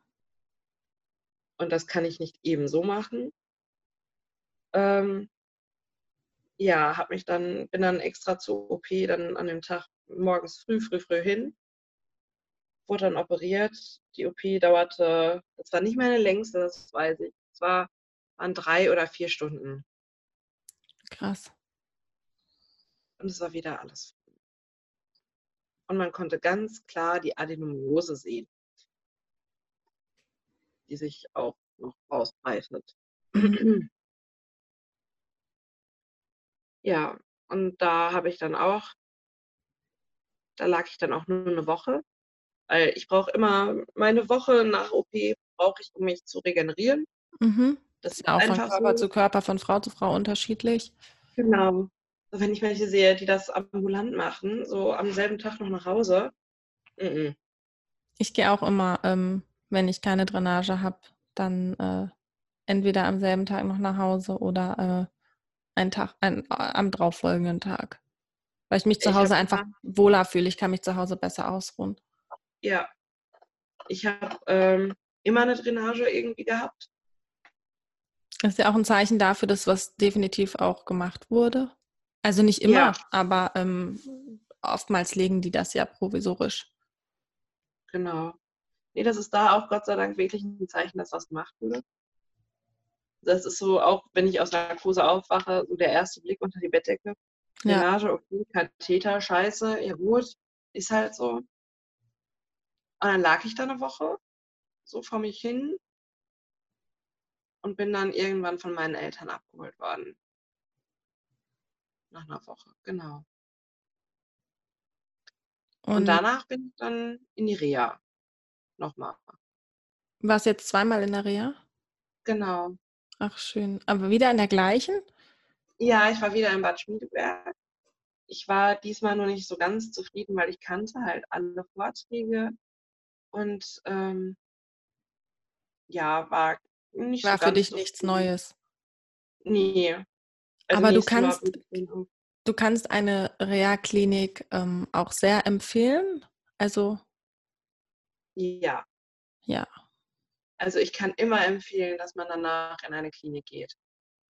Ja. Es tut dem Körper gut, es tut der Seele gut. Man kann sich endlich mal mit Gleichgesinnten austauschen. Das, und gerade das finde ich so wichtig, weil es ist halt einfach, und das finde ich halt so schön jetzt an diesem Podcast, ähm, dass wir einfach diese unterschiedlichen Geschichten hören, weil die einfach immer unterschiedlich sind. Also du kannst ja, ja nicht sagen, eine Endometriose, du hast Endometriose und es läuft zack, zack, zack, zack, zack ab, sondern äh, mhm. je nach Beschwerden, je nach Behandlung läuft es halt einfach immer anders ab und jede Geschichte hat halt ihr eigenes Gesicht so. Ja. Und äh, ja, wie, wie geht es dir jetzt aktuell? Äh, schwierig. Du warst jetzt nach März aber nicht mehr im Krankenhaus, außer in der Reha-Klinik. Nein, nicht schön. mehr. Das ist ja schon da mal sehr, sehr schön. Ja, ich bin da auch wahnsinnig, das hört sich immer doof an, wenn ich das sage, aber ich bin auch unglaublich stolz auf mich. Ja. Auf deinen Körper. Auch. Ja, auf meinen Körper, auf mich. Ähm, versuchst du denn auch irgendwie mit der Ernährung ähm, daran zu arbeiten, dass es dir besser geht? Habe ich alles getan. Und es hat dir ich nichts geholfen? Nein, gar nichts. Schade. Ich habe äh, mich eine Zeit lang vegetarisch ernährt. Ich habe glutenfrei gemacht, zuckerfrei. Ähm, mal abgesehen davon, dass das Gewicht auch dann überhaupt nicht runtergegangen ist. Mm, ja, weil du ja auch so viele Präparate ja auch in dich reingestopft hast. Ja, mache ich ja immer noch. Ja. Ist das halt auch nicht besser geworden mit der Ernährung. Ich äh, habe jetzt noch Tage oder viele Tage momentan leider, wo ich sage, boah, ich kann nicht mehr, ich, ich möchte nicht mehr, ich mag das alles nicht mehr, ich möchte, möchte eigentlich lieber, weiß ich nicht, eigentlich schmerzfrei sein, gerne. Das wäre so schön. Ja. Mich verlässt die Kraft wieder nach und nach. Ja, es gibt dann immer so Tage, wo, wo man denkt, ähm, wo es einem vielleicht nicht, also bei mir ist das so, ähm, schmerzfrei bin ich aktuell sowieso gar nicht, aber es gibt Momente, da denke ich mir so, ah, ja, ich fühle mich gerade recht gut, weil es ist auszuhalten. Ja. So, wie jetzt gerade, also ich habe auch jetzt gerade halt akute Beschwerden und äh, jetzt in diesem Moment, aber es ist gerade noch auszuhalten und dann ähm, gibt es Momente, wo ich denke, nee, es geht gar nicht, ich kann gar nicht mehr. Ich, ich lass ja, mich in Ruhe, zu meinem Mann, lass mich in Ruhe, ich möchte hier jetzt nur noch auf dem Sofa liegen, im Bett liegen und ähm, ich war heute Nacht, ich war die ganze Nacht wach und warum auch immer, ich habe ungelogen vier Flaschen Wasser getrunken heute Nacht. Ich weiß mhm. nicht, ich weiß nicht warum. Ich, ich hatte Schmerzen, ich war wach, ich hatte ein extremes Durstgefühl. Das hatte ich das letzte Mal. Und da hatte ich heute Nacht so ein bisschen Angst, weil ich wurde auch dreimal künstlich in die Wechseljahre gesetzt. Und ja, äh, das, das hatte ich das letzte Mal da zu dem Zeitpunkt von, von, von dieser Hormontherapie da, dass ich äh, als Nebenwirkung ein extremes Durstgefühl nachts hatte. Und das hatte ich heute Nacht, dass ich so viel Wasser getrunken habe, wo ich gesagt habe, das kann doch nicht sein. Das kann mhm. doch nicht sein. Ich hatte in dem Moment Angst, weil mein Körper momentan auch keine weiblichen Hormone produziert, dass ich schon in den Wechseljahren bin. Ja. Tatsächlich. Und ich konnte nicht schlafen. Mich haben die Schmerzen gequält, mich haben Gedanken gequält. Dann bin ich wieder eingeschlafen. Dann äh, musste ich wieder Wasser trinken und ähm, das war unfassbar. Und heute Morgen hat dann halt der Wecker halt recht früh auch wieder geklingelt. Da war ich gerade eingeschlafen, da äh, war die Nacht auch schon wieder vorbei. Ja gut, da habe ich ja, ich habe momentan Urlaub. Ja, wir hätten heute, also ich bin ja auch krankgeschrieben, äh, normal hätte ich heute auch arbeiten müssen, ähm, aber äh, der Wecker von meinem Mann hat geklingelt, weil er äh, für äh, unseren Sohn im Kindergarten halt Spielgeräte mit aufbauen hilft und das fing um 8 Uhr an und deswegen äh, ja, bin ich dann halt auch mit aufgestanden. So. Ja. Ja, also, ähm, Mensch, was wollte ich denn jetzt gerade erzählen? Voll den Faden verloren. Entschuldigung. Alles gut. Nee, ach so. Ja, momentan ist halt generell ziemlich schwierig. Schmerzen und halt echt stark. Dass meine Eltern sind zum, ich wohne bei meinen Eltern wieder. Okay. Nach der Trennung oder seit der Trennung und so, dass meine, meine Schwester letztens zu mir sagt, meine Eltern sind nämlich nicht da. Du, ähm, ich glaube nicht, dass du wieder zurück aus Mönchengladbach kommst. Es ist so meine wunderschöne Angewohnheit, wenn ich einmal in Mönchengladbach bin, dann bleibe ich da auch gerne mal zwei Wochen. Mhm.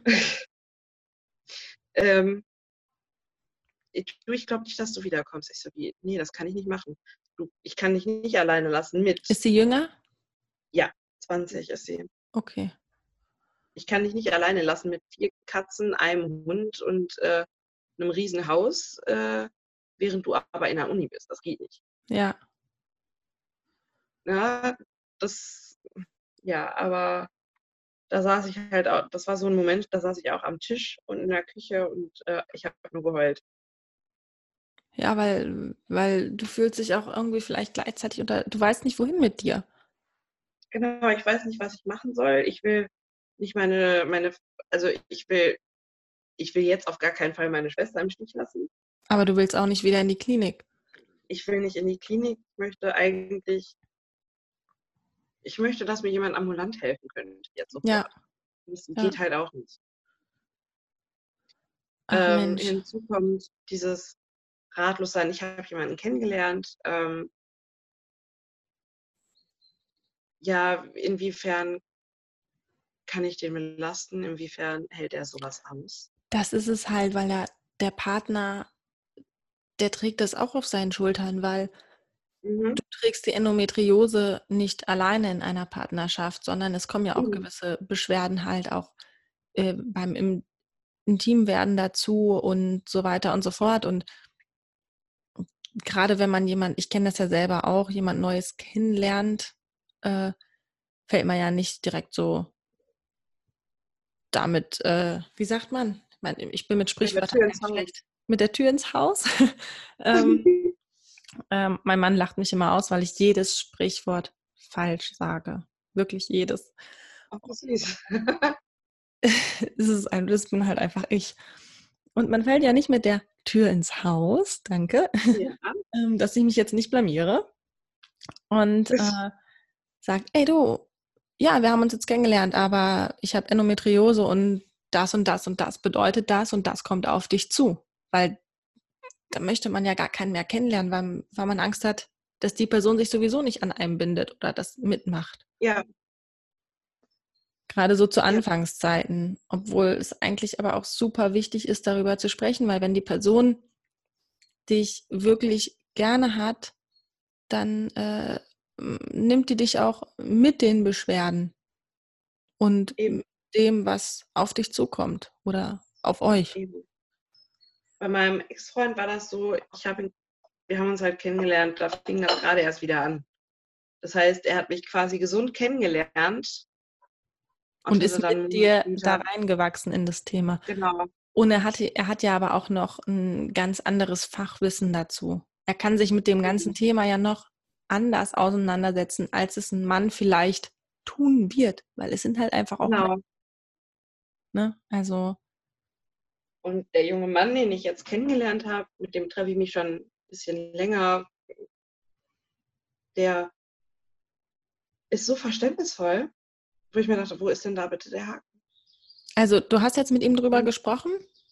Ja, ich ähm, spiele mit sehr, sehr offenen Karten spätestens wenn er mein Instagram, du hast es gesehen, wenn ja. er mein Instagram-Profil sieht, dann weiß er Bescheid, genauso wie bei Facebook. Ich gehe damit unfassbar offen um. Ich äh, nenne die Dinge auch beim Namen.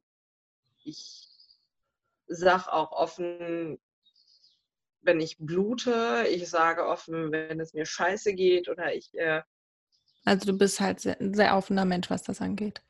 Was das angeht, extrem. Ja. Also das habe ich gelernt. Wenn ich das verheimliche, das bringt mich nicht weiter. Wenn ich offen damit umgehe, dann ähm, profitieren wenigstens die Menschen davon, die das noch nicht kennen. Ja. Also, dass man das zumindest kennenlernt, die Krankheit. Ja. Ähm, ja. Und erst, wir werden heute oder wir wollen heute Abend zu Freunden von ihm. Und das Erste, was er sagt, du, ähm, ich habe mal gefragt, Fleisch ist äh, welches, was du verträgst. Und äh, eine Toilette ist auch in der Nähe sofort. Schön. Ja, so viel Rücksicht. Schön. Also ist es leider selten, also ich höre auch andere Frauen, die äh, nicht so rücksichtsvolle Männer an ihrer Seite haben. Ja, tut mir leid, äh, hier ist gerade Sirene. Höre ich gar nicht. Echt nicht? Das ist super. Ich sitze nämlich neben einem offenen Fenster und die Sirene, also die Feuerwehrsirene ist halt 200 Meter von unserem Haus entfernt. Nee, die höre ich nicht. Ja. Hört man denn, wenn hier Autos langfahren? Ein bisschen. Ja.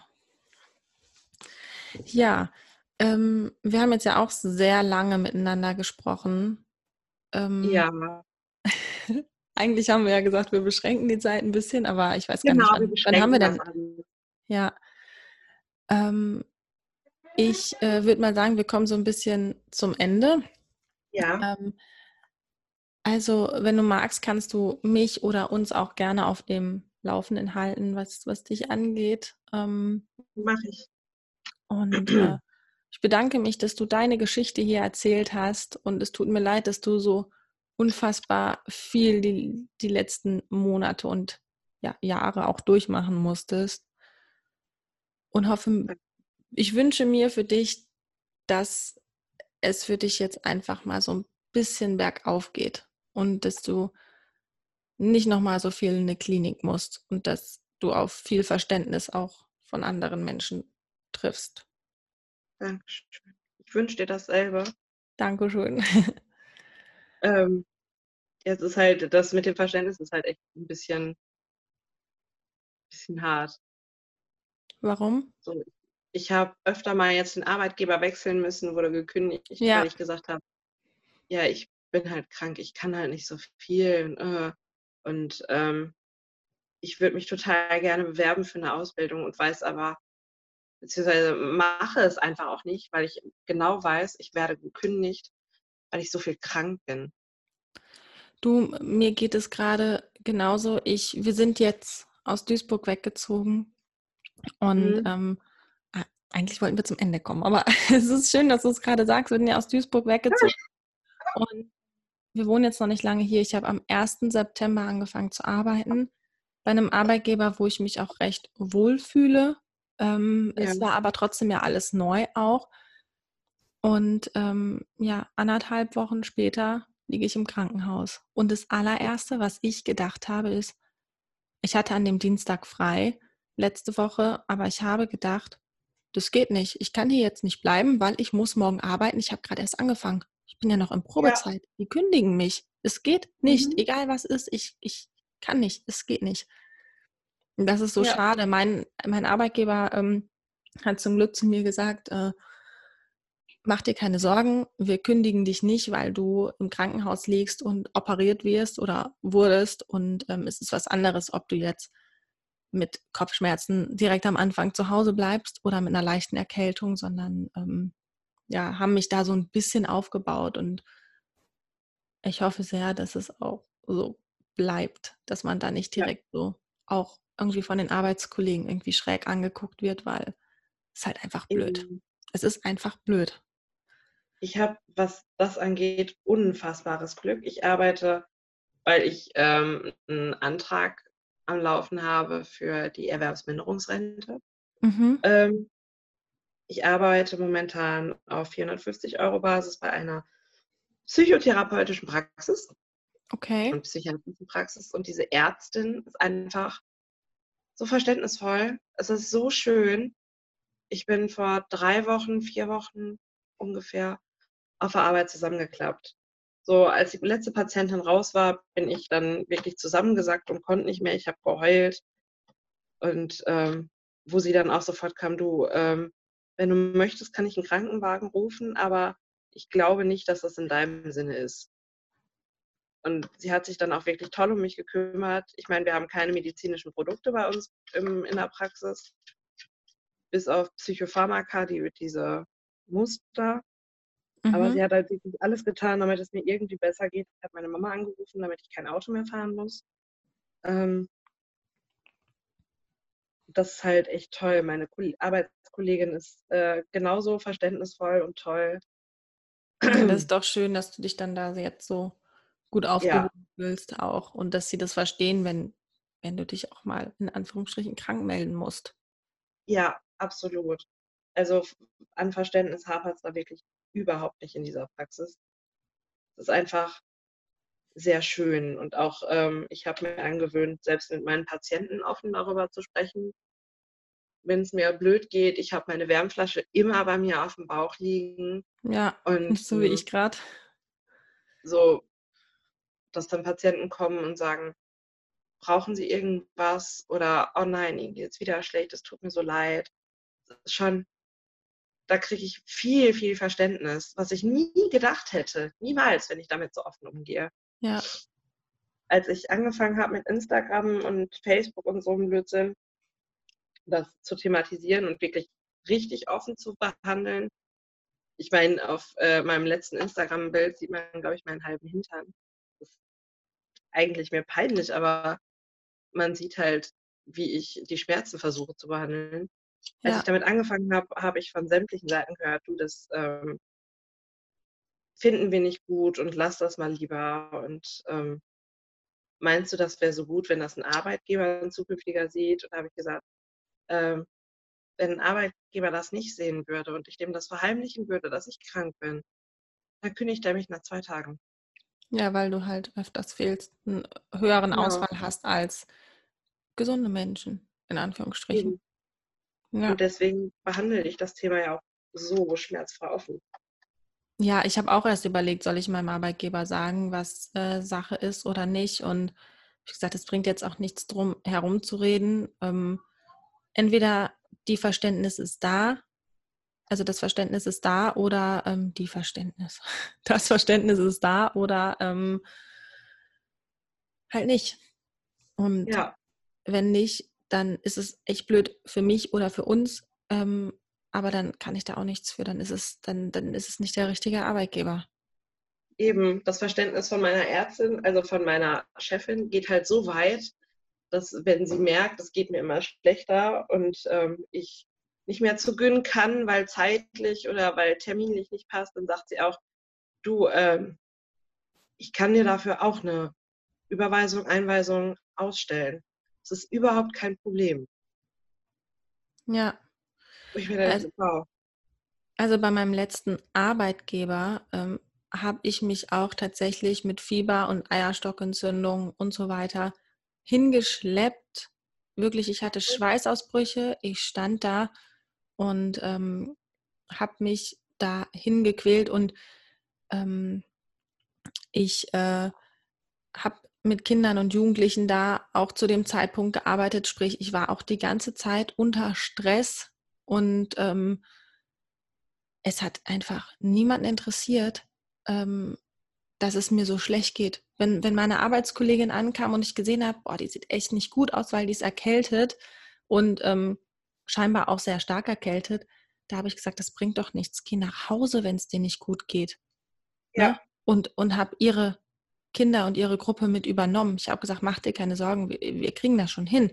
Dann haben wir uns hingesetzt und den Plan einfach komplett umgeschrieben für den Tag. So, wer macht mit den Kindern Hausaufgaben und äh, wer wird zu dem Zeitpunkt ähm, in der Gruppe sein und so. Und äh, ich habe mich dahin gequält und es kam null Verständnis.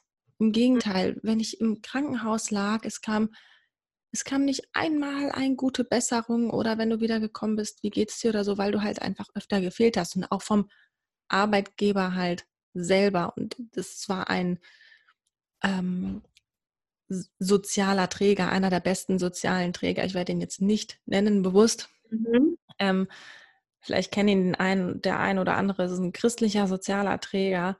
Mhm. Selbst die haben mich ich habe 2016 angefangen, bei denen zu arbeiten, als ich nach NRW gezogen bin und jetzt bis August. Und äh, die haben mich permanent befristet. Immer wieder. Und die letzte Befristung war tatsächlich, wenn du deinen Gesundheitszustand nicht hinkriegst, müssen wir dich kündigen. Und deswegen habe ich mich mit allem hingeschleppt. Ich habe mein Kind weggegeben, wenn es krank war, damit ich nicht fehle. Meine Eltern sind von der Nordsee nach Duisburg gezogen, damit die mhm. das Kind nehmen können, falls es mal krank ist, weil ich durfte ja nicht fehlen. Und das war so schade, dass so ein christlicher sozialer Träger absolut kein Verständnis dafür aufbringen kann und einen vielleicht ja. auch unterstützt. So, also ja, naja. Ja, ich kenne das ebenfalls. ja. Ah. Okay, gut. Dann, ähm, wie gesagt, ich wünsche dir alles Gute und danke, dass du dabei warst. Das wünsche ich dir auch. Vielen Dank, dass ich dabei sein darf. Auf jeden Fall, gerne. Gut, dann hab noch einen schönen Tag und ich wünsche dir ganz viel Spaß heute Abend. Dankeschön. Ich wünsche dir auch einen wunderschönen Tag und ich hoffe, dass es besser wird. Dankeschön. Bis dann. Bis dann. Tschüss. Ja, das war die erste Geschichte mit der lieben Milena. Ich äh, freue mich wirklich sehr, dass sie mitgemacht hat und äh, möchte noch einmal kurz sagen, dass wenn auch du deine Geschichte mit uns teilen möchtest, dann kannst du dich gerne einfach melden. Ich denke, wir werden uns alle darüber freuen. Ich wünsche euch jetzt noch einen angenehmen Tag und bis bald. Tschüss.